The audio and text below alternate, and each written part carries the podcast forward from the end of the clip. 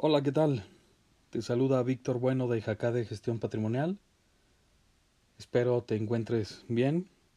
Toda esta semana que he tenido mucha información, eh, espero que sea útil, que le saques provecho y que así como pues muchas personas, muchas personas me han estado mandando correos, bueno, que tú también te decidas y mandes hoy tu información para ayudarte tanto para crear algún proyecto adicional al plan que ya tienes de ahorro, como también despejar dudas con, con estos temas del plan personal de retiro, el PPR, y pues todas las consultas adicionales que se van generando con, conforme la marcha, conforme vamos platicando, y que pues bueno, eso, a eso nos dedicamos y sobre todo nos gusta, nos apasiona hacer eso. El día de hoy platico qué es un plan privado de pensiones. Contar con un fondo para el retiro proveniente de nuestras aportaciones obligatorias a la seguridad social es muy bueno, pero no es suficiente. Por eso, es importante que hagas conciencia sobre las, las, opciones que tienes para construir el capital de manera adicional, que te va a permitir mantener tu estilo de vida cuando te retires. Una de esas opciones es el plan de pensiones. Por este motivo hoy te voy a proporcionar información relevante que te va a permitir tomar una mejor decisión para tu retiro.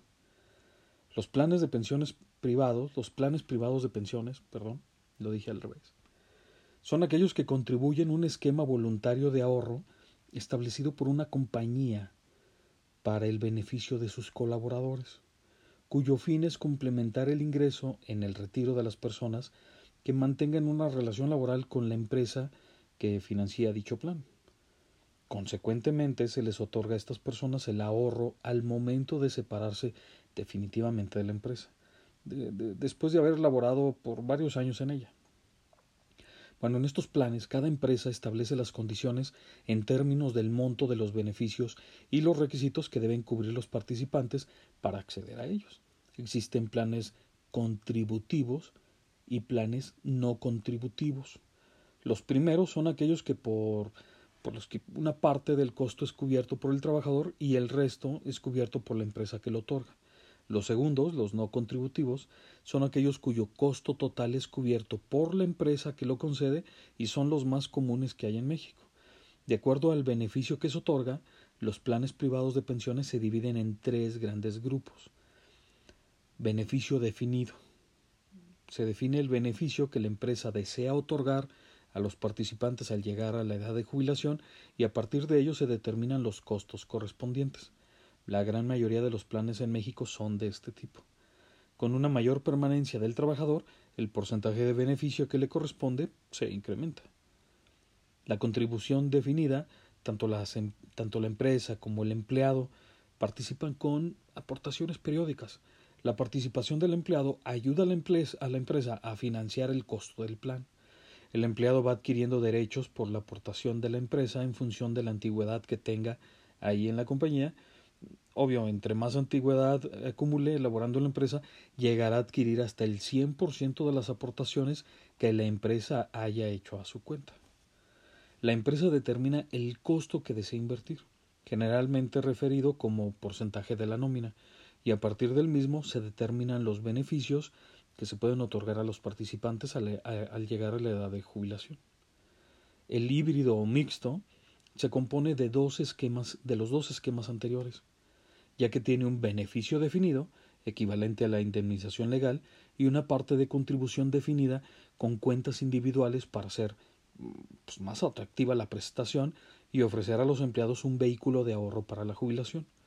Ahora bien, lo que no te han dicho de los beneficios que tiene el plan de pensiones primero para el empleador o el patrón, el patrón.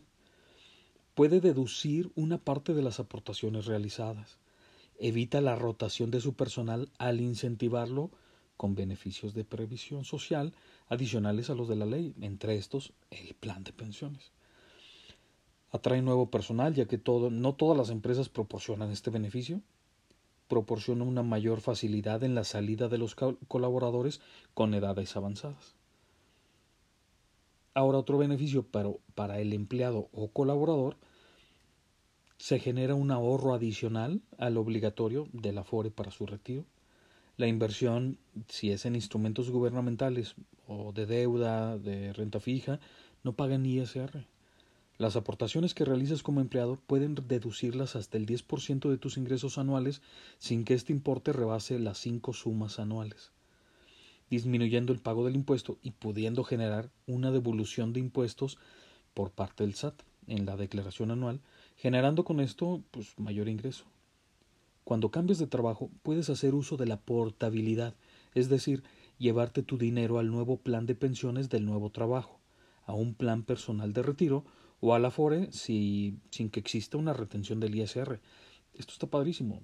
Si te quedas, si, si te sales de la empresa donde tienes este plan de pensiones, al momento de que sales te, te pueden entregar todo tu, todo tu dinero y ese, ese capital ya inicial que tienes puedes arrancar un nuevo proyecto, un PPR por ejemplo, y no causa ninguna retención del ISR, o sea, vas a seguir, no tienes que pagar impuesto, vas a seguir este, generando rendimientos. Eso es uso de la portabilidad. Aguas con eso, que no te vayan a, como dicen por ahí, no te vayan a chamaquear. Siguiente, no se pagará impuesto sobre la renta por la obtención de jubilaciones, pensiones, haberes de retiro, así como las pensiones vitalicias u otras formas de retiro. Esto conforme a lo establecido en la ley del impuesto sobre la renta para estos efectos siempre y cuando se respeten los límites que en cada caso establezca la misma ley del impuesto sobre la renta vigente.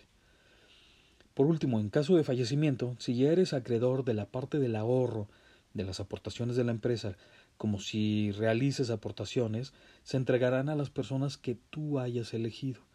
Y si no hubiera designación, se procederá conforme a la sucesión testamentaria. Por eso es que siempre es bueno tener tu, este, la lista de, de, tus beneficiarios y también va muy de la mano con tener tu testamento vigente. Pero también hay beneficio para el Estado.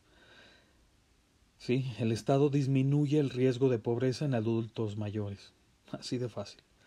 Bueno, si estás trabajando en una empresa que te esté dando este beneficio y estás tentado a cambiarte de trabajo, considéralo. Considera este beneficio como un punto más a evaluar como parte de los beneficios que te otorga y que se suma a tus ingresos a corto y largo plazo. ¿Te quieres salir? ¿Ya no los aguantas? Bueno, revisa que la otra empresa donde te vayas a, cambiar tenga este plan de pensiones. Si no, pues saca una balanza, este, analiza qué es lo mejor para ti. Si deseas tener más información, te invito a contactar a uno de mis asesores financieros.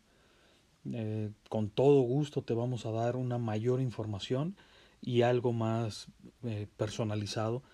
Eh, no dudes, mándanos un mensaje, ya sabes, la, la, liga, toda esta semana la he estado poniendo en la descripción de los capítulos. En este no va a ser la, excepción, también lo voy a poner.